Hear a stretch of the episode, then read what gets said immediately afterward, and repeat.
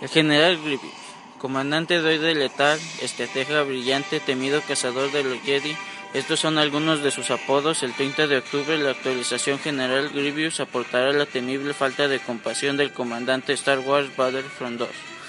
A continuación explicaremos los elementos esenciales de nuestra última adición a la plantilla de héroes y villanos.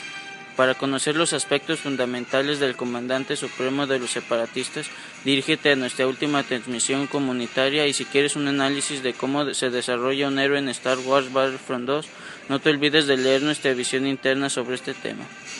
La actualización del General Grievous también introduce un par de modificaciones al juego. Obtén más información sobre las cartas estelares de salud de héroe, relaboradas y la lista de reproducción de la era de la Guerra de los Clones, de tiempo limitado para encuentro de héroes y villanos, cómo se convirtió en uno de los villanos más destacados de la galaxia.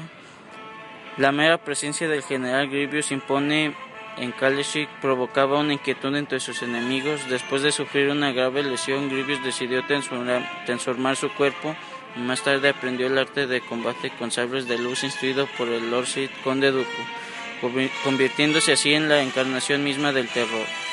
Fue el comandante supremo de la Confederación Separatista o la Alianza Separatista en la Guerra de los Clones contra la República Galáctica. Durante la guerra dirigió los ejércitos droides en batallas por toda la galaxia y se vio en las caras con el Jedi general Obi-Wan Kenobi en numerosas ocasiones.